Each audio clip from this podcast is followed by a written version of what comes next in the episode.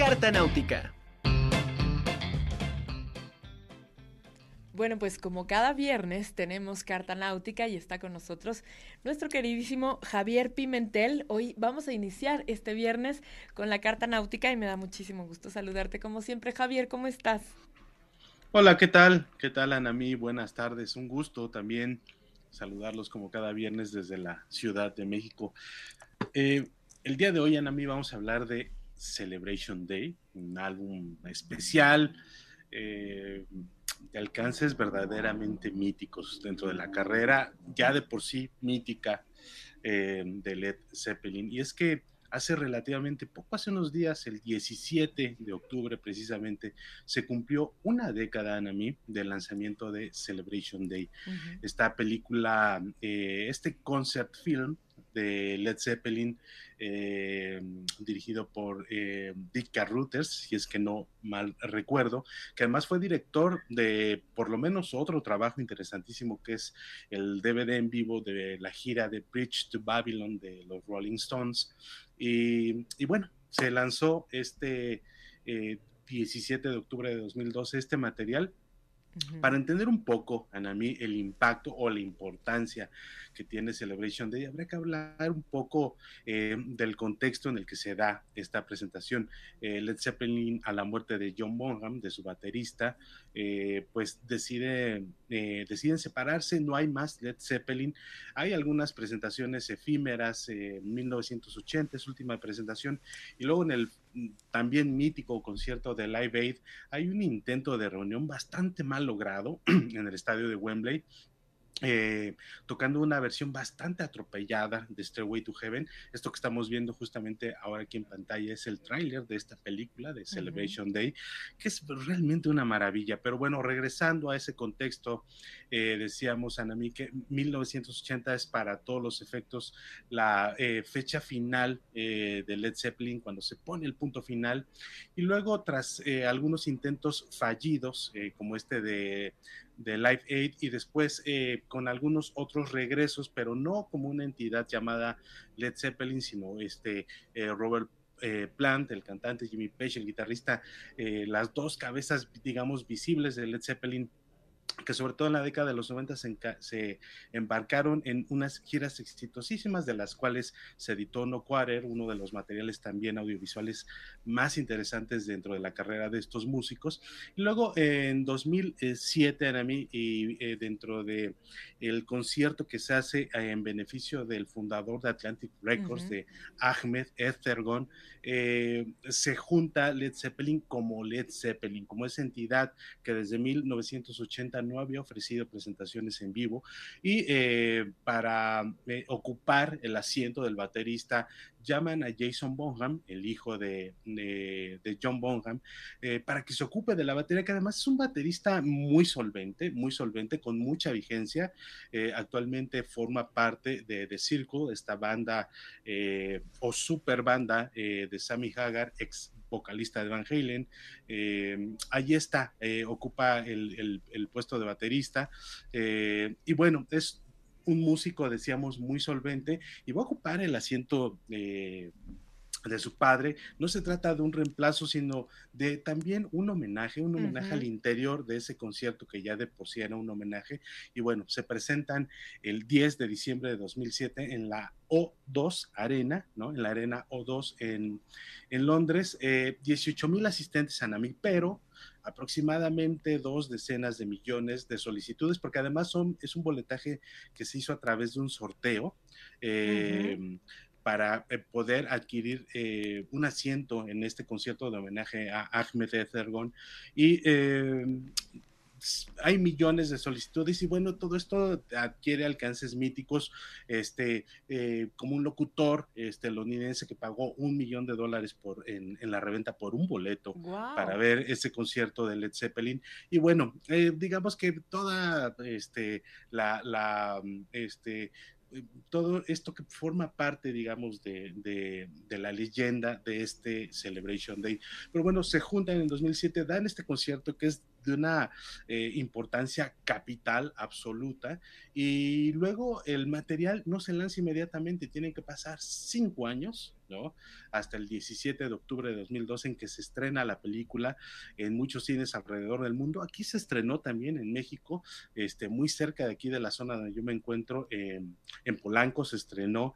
Eh, esta película, eh, los afortunados que asistieron, yo no pude, pero los afortunados que asistieron, pues fue realmente ver materiales en calidad profesional, porque mucho material ya circulaba. Eh, eh, en YouTube, sobre todo de muy mala calidad, pues grabado con los, con los teléfonos, con la tecnología, además de 2007, y lo poquito que se llegaba a ver, digamos, en calidad broadcast, pues era eh, alguna nota eh, de televisión de la BBC, si no mal recuerdo también, eh, donde se presentaban algunos, algo del pietaje de este concierto, pero es hasta 2012 cuando se lanza este álbum que aquí muestro, mira, Celebration Day, este, que incluye pues presentaciones incluye un, un tracklist pues eh, que es lo más representativo de Led Zeppelin. Desde luego hay cortes interesantísimos, este, interpretaciones que por primera vez van en vivo para este álbum como Ramble On, eh, pero bueno, pues están los clásicos, está Black Dog, está Kashmir, está Rock and Roll,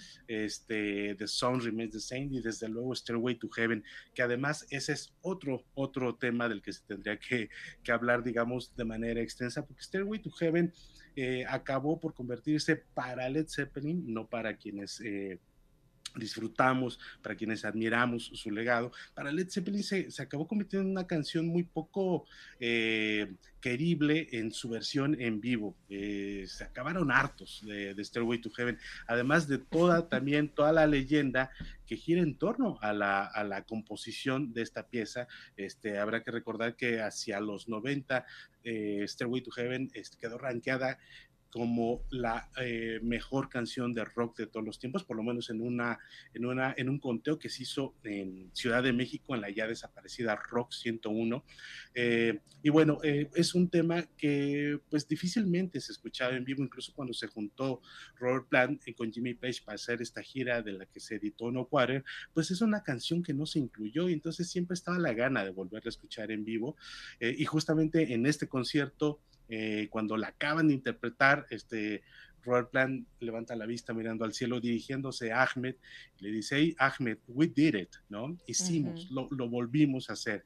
Aquí está Stairway to Heaven. Pero bueno, eh, eh, Celebration Day es, digamos, ese, ese tipo de material que eh, es un puñado de grandes canciones por una banda que difícilmente se va a volver a juntar.